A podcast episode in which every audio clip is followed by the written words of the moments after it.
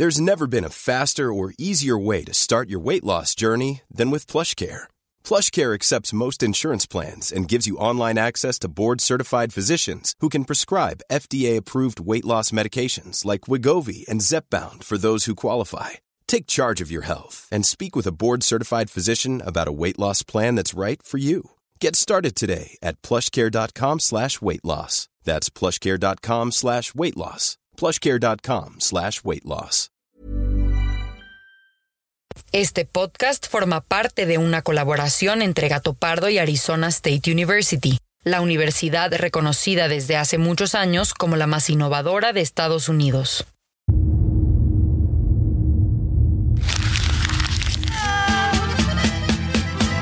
van y vienen y no me puedo echar para atrás. Es la herencia de mi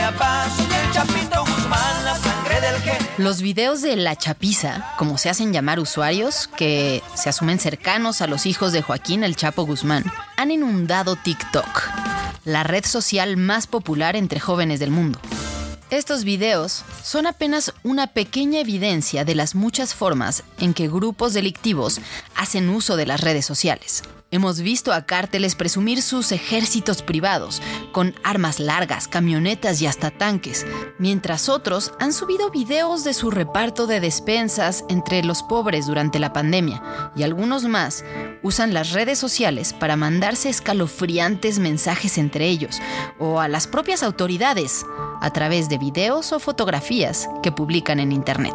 Internet se ha convertido en un nuevo y enorme reto para la seguridad de sistemas medulares para el funcionamiento de las sociedades modernas. Hoy hablaremos de eso, de los gigantes de la tecnología y el rol que juegan en los sistemas de seguridad y las redes de inseguridad de países, empresas y ciudadanos. Yo soy Fernanda Caso Y yo soy Saúl López Noriega. y les damos la bienvenida a este tercer y último episodio de Gigantes de la Tecnología, una serie especial de Semanario Gato. Como ya escucharon y nos ha acompañado en los otros episodios, en esta serie está conmigo un gran conocedor de estos temas, Saúl López Noriega, quien es profesor de la Escuela de Gobierno y Transformación Pública del TEC de Monterrey, y quien justamente está por publicar un libro sobre el papel de estas empresas de tecnología y cómo se pueden regular. Si bien sus orígenes datan desde los años 60, un punto de inflexión clave en la evolución de Internet está fechado el 1 de enero de 1983, cuando los científicos estadounidenses, considerados los padres de Internet, Robert Kahn y Byton Cerf, desarrollaron un modelo con protocolos y lenguajes ya estandarizados, mediante el cual computadoras de distintas redes podían comunicarse entre ellas. A partir de ese momento, la proliferación de Internet explotó y avanzó de forma por demás acelerada, pero los problemas de seguridad no tardaron en aparecer. Veamos qué es lo que los niños desean para el año 1983. No desearle lo mejor, un feliz 1980. El año era 1988. Para ser precisos, el 2 de noviembre de 1988 a las 8.30 pm, cuando un virus empezó a paralizar computadoras en Estados Unidos. Durante las siguientes horas, 6.000 de las entonces 60.000 computadoras conectadas a Internet en el país habían sido infectadas. Entre los afectados estuvieron las universidades de Stanford, Harvard, Johns Hopkins, Princeton e incluso la NASA. Los servicios militares y universitarios se volvieron tan lentos que simplemente dejaron de operar. Los correos electrónicos se retrasaron por días. Poco después del ataque, el autor del virus, arrepentido de su creación, contactó a dos amigos para confesar que el asunto se le había salido de control. Uno de los amigos decidió hablar con el New York Times.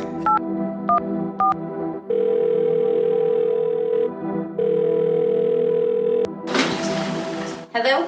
Hey, is Sasha there? Uh, yeah, who's this? It's Pip. En los siguientes días, la historia salió en las páginas principales del diario, y a partir de ciertos datos que proporcionó el amigo, a los periodistas les fue fácil identificar el autor de aquel desastre cibernético. Su nombre era Robert Tappan Morris, un joven de 23 años, estudiante de la Universidad de Cornell. El FBI usó la información publicada por el New York Times para armar el caso, y fue presentado ante un juez. Morris fue la primera persona en la historia acusada de cometer un delito cibernético. Ese día, el mundo cayó en cuenta de cuán vulnerable era el ciberespacio y la información en la red de redes, algo que se ha agudizado hasta nuestros días. El tema es tan grande que parece rebasarnos. Es cierto, el ciberespacio es inseguro desde muchos frentes, así que para acotar el análisis, en este episodio nos vamos a enfocar en un tipo de inseguridad, aquella que puede afectar a los ciudadanos en la vida cotidiana. ¿De qué tamaño son los riesgos? ¿Qué papel juegan en esto las grandes empresas de tecnología? ¿Qué puede hacer el gobierno para proteger a sus ciudadanos? ¿Y qué podemos hacer nosotros para protegernos? Pues con estas preguntas en mente, nos dimos a la tarea de buscar datos y entrevistas que nos permitieran entender el complejo mundo de la seguridad en Internet y en las redes sociales. Hola, hola. Hola, hola. Hola, ¿qué tal, Eric? ¿Cómo estás? Oye, estaba, estaba yo. La primera persona a la que buscamos fue Eric Huesca. Eric es doctor en inteligencia artificial por la Universidad de California, académico y consultor, y es una de las personas en el país que tiene mayor experiencia y conocimiento para ayudarnos a entender el Internet.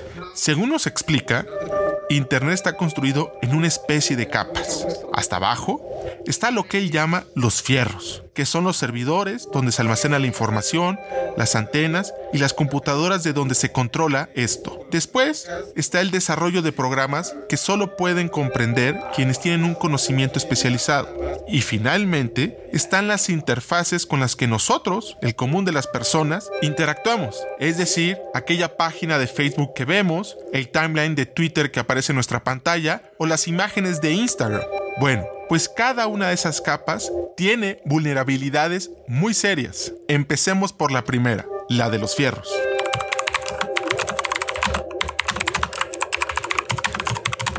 Siento que estamos yendo como una idea medieval de la sociedad de nueva cuenta. Los grandes señores que deciden por encima de los, incluso de los reinados y de los estados. Es algo curioso que está pasando. Cuando los estados no construyen su propia infraestructura, no tienen sus propias plataformas para operar el Estado. Ojo, no para vigilar al ciudadano, o sea, porque ahí hay como muchas, demasiadas aristas, ¿no? Pero cuando las plataformas, estas grandes compañías, venden la infraestructura, los fierros, para empezar, o sea, ni siquiera los, la posibilidad de intercambio de información, de mensajes humano humano, sino los fierros donde se van a comunicar los equipos para poder luego mandar mensajes entre humanos. Cuando esos fierros no son propiedad del Estado, no es una infraestructura del Estado, pues cada vez se vuelve más débil y cada vez dependemos más de ello. Hasta hace algunas décadas, el soporte de la seguridad de los países era propiedad del Estado. Los centros de inteligencia, las bases militares, los archivos resguardados en bóvedas, etc.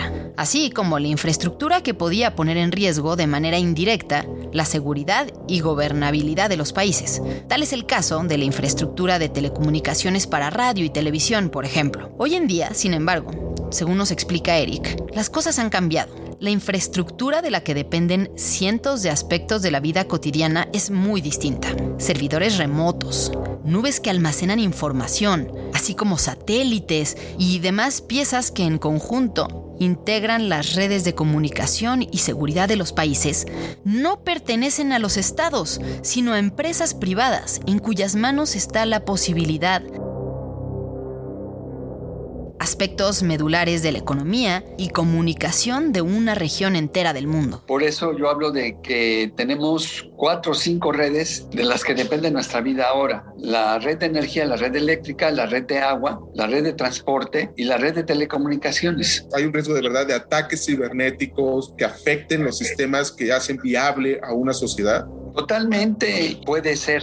Y fíjate que pongo la palabra puede ser, porque algunos estados se han tomado providencias de que no necesariamente todo esté conectado en Internet, que sean redes privadas. Pero aún así, siendo una red privada, si algún infiltrado interno decide hackear la red, pues va a pasar el ataque. Cualquiera que sea, apagar la luz a hospitales en un estado de emergencia. Digo, por no decir la clásica de que voy a disparar tirar misiles, ¿verdad?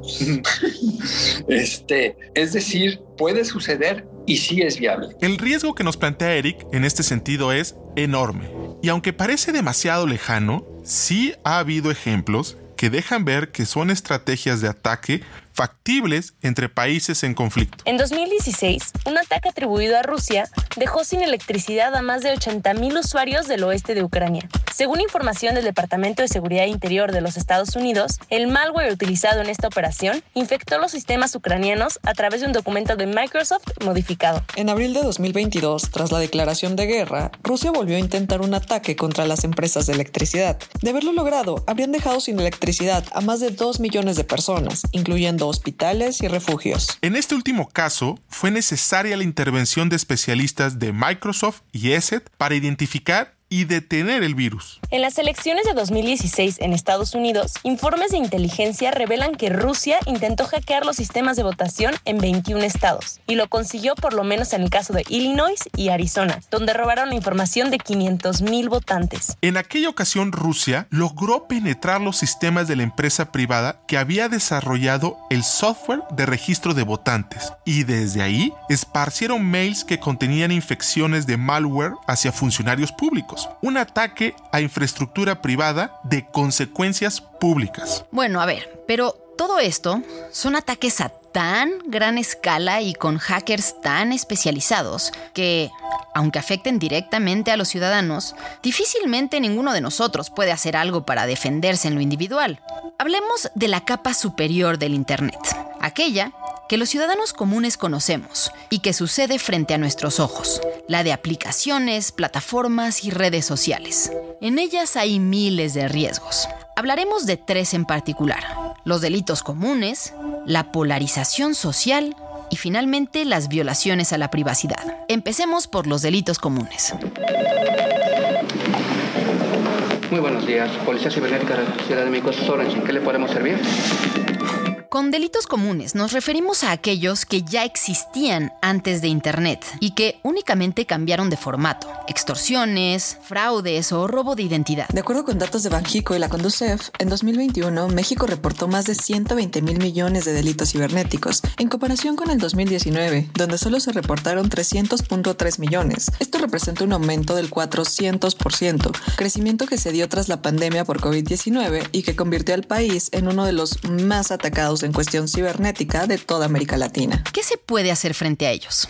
Bueno, pues en realidad, de todos los riesgos que ha traído el Internet, estos son los casos en los que tal vez es más fácil dar una respuesta. Yo lo primero que digo es que lo que se hace en la red no es un delito diferente de lo que se hace en la vida real. Si yo te buleo en la red o te buleo en físico, es el mismo delito. O si yo te hago fraude con un cheque y o te lo hago saqueando tu cuenta es el mismo fraude o el mismo robo. No hay delitos cibernéticos como tal, porque son los mismos delitos.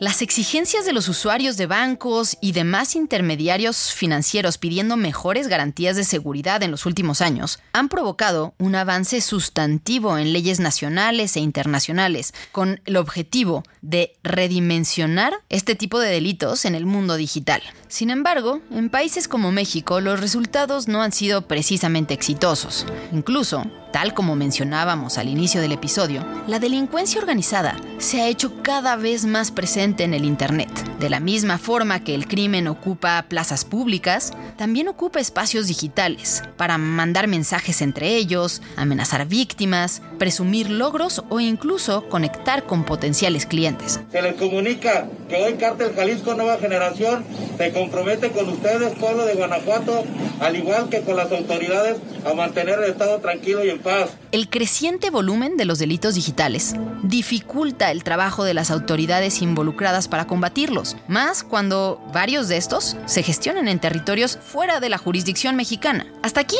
hay consenso en que se trata de conductas prohibidas y que los responsables deberían ir a prisión. El reto ciertamente consiste en lograr que esto suceda. Estos mínimos consensos, sin embargo, no son tan claros cuando estamos frente a acciones de grupos extremistas en línea, lo cual nos lleva al segundo riesgo de seguridad, la polarización social. Hate speech affects us all. It starts with words. Desde hace algunos años, organizaciones y líderes extremistas han utilizado las plataformas de Internet para propagar discursos de odio, reclutar correligionarios e inclusive coordinar ataques alrededor del mundo. Es cierto, siempre han existido este tipo de grupos radicales en las democracias modernas, pero también es innegable que Internet ha resultado una herramienta idónea para que estos grupos logren crecer y organizarse, a pesar de que sus miembros puedan estar a miles de kilómetros de distancia. Definitivamente las plataformas han sido un acelerante de la radicalización en línea. Lo que sí es cierto es que este tipo de personas como que se refuerzan a sí mismos en Internet, entonces estos ideales extremistas pueden ser muy aislantes en la vida real, o sea, puede ser que salgas a un bar y todo el mundo te tira loco y no encuentras a nadie con quien rebotar estos ideales extremistas. Y en redes sociales con dos clics estas personas son capaces de encontrarse. De antes tenían que pasarse panfletos para entrar a grupos de neonazi y hoy es muy fácil entrar a cualquier plataforma como 4chan o bueno, tal vez hasta Facebook y juntarte en estos grupos y hacer comunidad en internet. La voz que escuchas es la de Julia Madrazo. Julia es politóloga del ITAM, tiene una maestría en regulación en LSE Government y es Policy Manager del Forum on Information and Democracy. Julia nos explica que estos nuevos fenómenos son tal vez menos visibles que los delitos tradicionales. Estos involucran pequeñas acciones, mensajes, noticias falsas o exageradas que circulan entre un grupo de personas y que poco a poco van polarizando a la sociedad hasta puntos inimaginables. Estamos todos bajo el control de élites corruptas e infanticidas. Este y otros mitos de la conspiración son parte de las creencias de los seguidores del movimiento QAnon. Este fenómeno, nos explica Julia, ha encontrado su mayor impulso en las redes sociales. Pero también los medios tradicionales han jugado un papel importante y en ningún caso es una práctica sancionada, sino que en todos lados se protege bajo los principios de la libertad de expresión. Y también creo que no debemos minimizar el rol que los medios tradicionales tienen en propiciar también esos argumentos, porque muchos de los argumentos que vimos, ponte tú, de la teoría del gran reemplazo, etcétera, son en Fox News. Entonces, entonces creo que eso es aparte, pero la parte de justamente el daño a la democracia y cómo la desinformación está afectando el proceso democrático, ahí es donde creo que la regulación puede entrar y tiene el Estado un argumento muy sólido en cuanto a entrar a tratar de regular las plataformas sociales para mitigar la desinformación y por ende proteger el proceso democrático. La teoría del gran reemplazo, a la que hace referencia Julia, es una trama conspirativa que empezó a circular en Estados Unidos en septiembre del 2021. El contexto era el siguiente. Siguen los operativos del Instituto Nacional de Migración y de la Guardia Nacional contra los migrantes haitianos, la mayoría. Los medios estadounidenses tenían los ojos puestos en la frontera. Cientos de familias haitianas estaban buscando cruzar hacia Estados Unidos. La mayoría eran regresados a México, pero a algunos de ellos se les permitía entrar y esperar en territorio americano su solicitud de asilo. El 22 de septiembre, el conductor de la cadena televisiva Fox News, Tucker Carlson, aseguró que la decisión de dejar pasar migrantes haitianos era parte de una política del gobierno demócrata diseñada para cambiar la composición racial del país. En pocas palabras, según él, estaban haciendo que los estadounidenses blancos se convirtieran en minoría. This is a manufactured crisis. This is an attempt to change the demographics of the United States in order to give permanent power to the Democratic Party. That's all it is. A partir de eso, la teoría empezó a replicarse por todos lados, tanto en medios tradicionales como en plataformas digitales. Hay personas que se han obsesionado tanto con esta teoría que el asunto se está convirtiendo en un genuino peligro para la sociedad estadounidense. En 2011, Anders Bering orquestó una matanza en la isla noruega Utoya, en la que asesinó a 77 personas para evitar una invasión musulmana. En 2019, Brenton Tarrant, seguidor del Gran Reemplazo, llevó a cabo una serie de atentados en Christchurch, Nueva Zelanda, en donde asesinó a 51 personas en dos mezquitas. En el mismo año, un hombre en El Paso, Texas, entró a un Walmart y mató a 22 personas al tiempo que lanzaba un manifiesto acto racista. Y en mayo de 2022, en un supermercado en Buffalo, New York, un joven de 18 años asesinó a 10 personas por motivos raciales. Esto bajo la influencia de la teoría del gran reemplazo. Pero, ¿por qué si la desinformación está llegando al punto de generar problemas de seguridad, no se puede sancionar? Bueno, la respuesta, aunque suene contraintuitiva,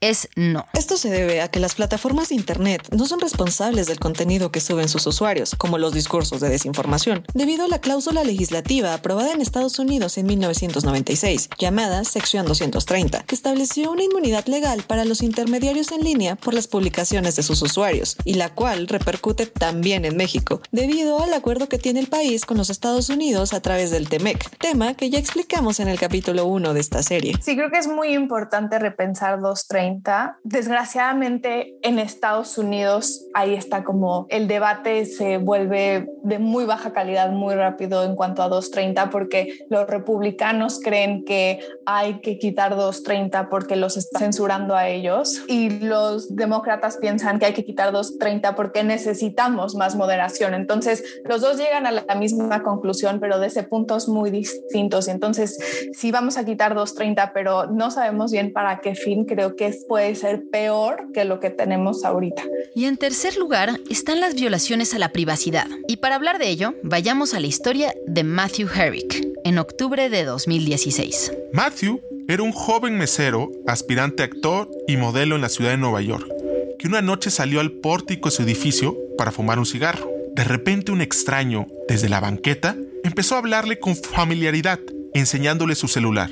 En la pantalla aparecía la cuenta de un sitio de citas gay llamado Grindr, en la que aparecía una foto de Matthew sin camisa y con una amplia sonrisa en la cocina de su departamento. Él reconoció la imagen. La había subido días antes a su cuenta de Instagram. Sin embargo, el perfil de Grindr no era suyo.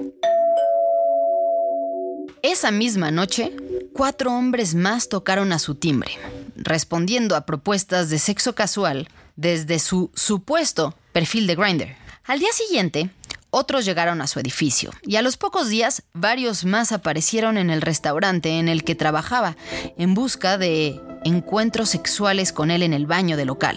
Al revisar estas cuentas falsas, se percató de que el tono de los mensajes había escalado rápidamente. Matthew descifró que el responsable de esta agresiva invasión a su privacidad era su expareja, Oscar Juan Carlos Gutiérrez. Se habían conocido justo en la aplicación de Grindr y su relación duró casi un año. Una semana después de que terminaron, aparecieron los perfiles falsos. Después de meses, Matthew logró que Gutiérrez fuese procesado por los delitos de acoso, suplantación y robo de identidad. Los perfiles falsos, sin embargo, seguían en línea. ¿Cómo proceder legalmente entonces ante las negativas de Grindr para eliminar tales cuentas apócrifas? La respuesta de los tribunales fue contundente. De Grindr, como plataforma de internet, gracias a la famosa sección 230, gozaba de protección legal ante el contenido que suben sus usuarios. Este, sin embargo, no se trata de un caso aislado en un país extranjero. De acuerdo con el INEGI, en el 2019,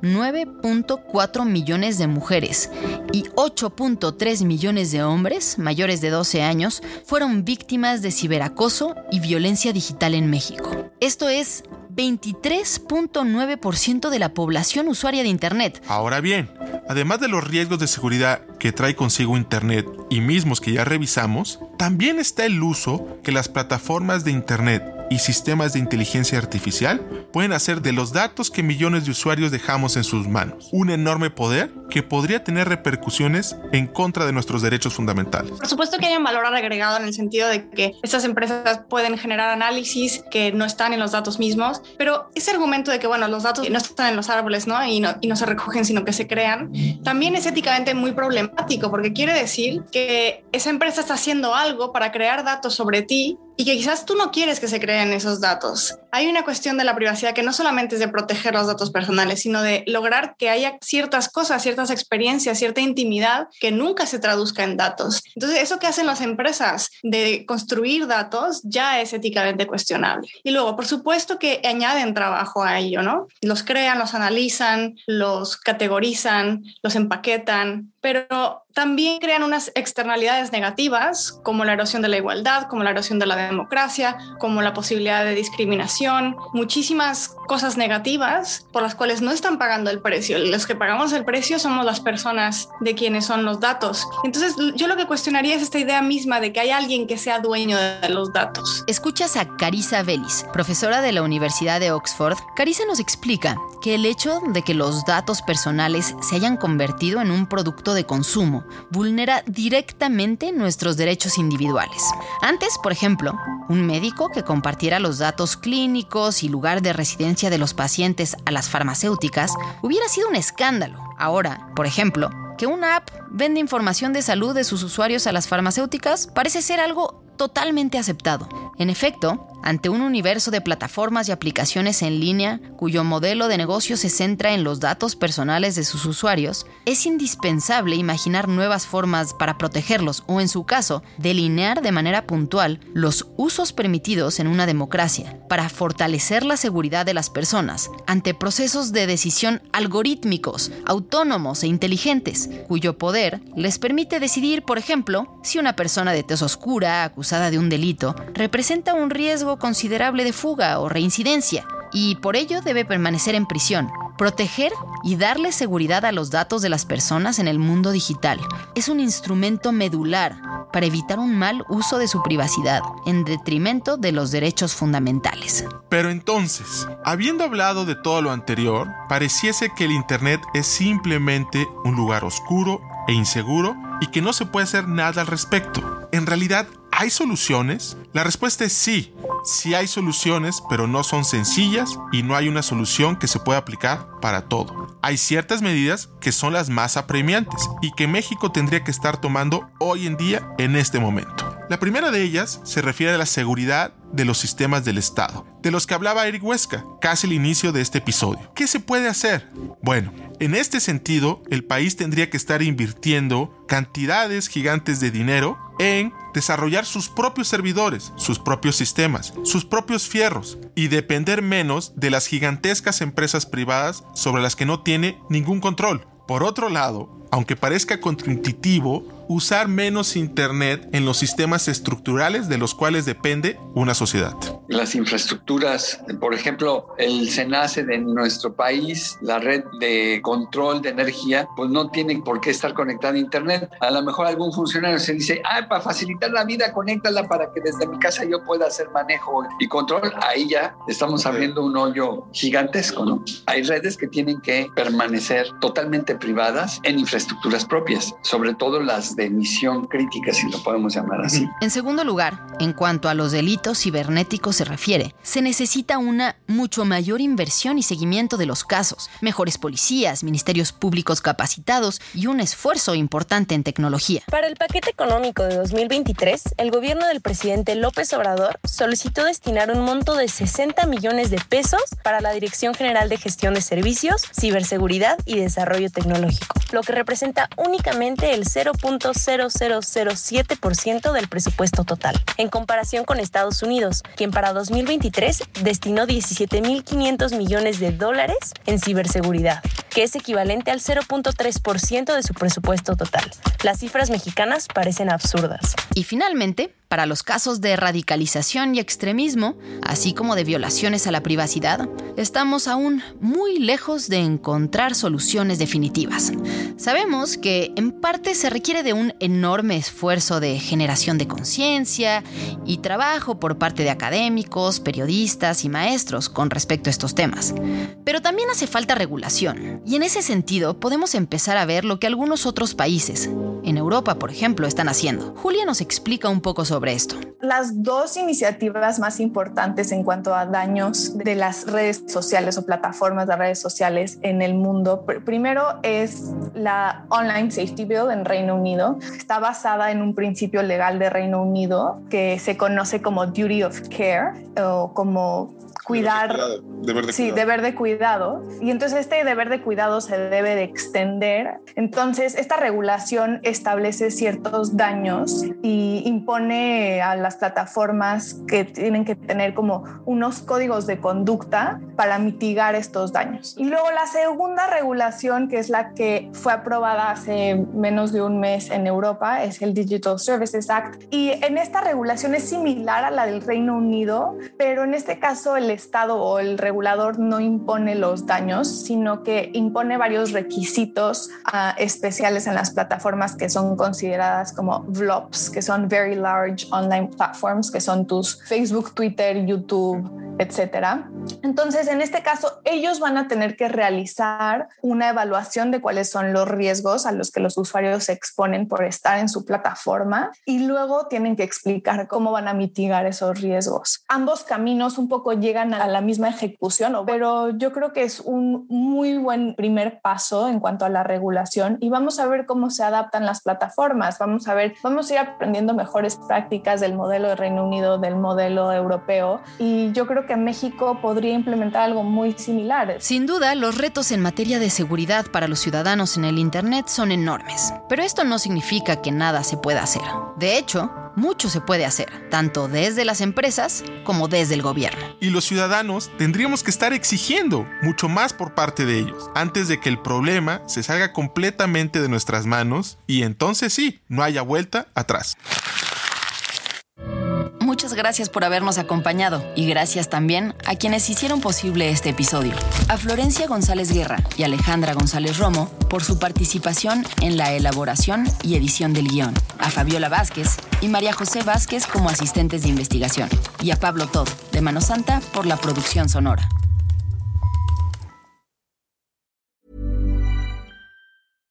How would you like to look five years younger? In a clinical study, people that had volume added with Juvederm Voluma XC in the cheeks perceived themselves as looking five years younger at six months after treatment. Look younger, feel like you. Add volume for lift and contour in the cheeks with Juvederm Voluma XC. Reverse signs of aging by adding volume to smooth laugh lines with Juvederm Volure XC. For important safety information and to find a licensed specialist, visit juvederm.com. That's J U V E D E R M.com. Not for people with severe allergic reactions, allergies to lidocaine, or the proteins used in Juvederm. Common side effects include injection site redness, swelling, pain, tenderness, firmness, lumps, bumps, bruising, discoloration, or itching. There's a risk of unintentional injection into a blood vessel, which can cause vision abnormalities, blindness, stroke, temporary scabs, or scarring. Talk to a licensed specialist to find out if it's right for you.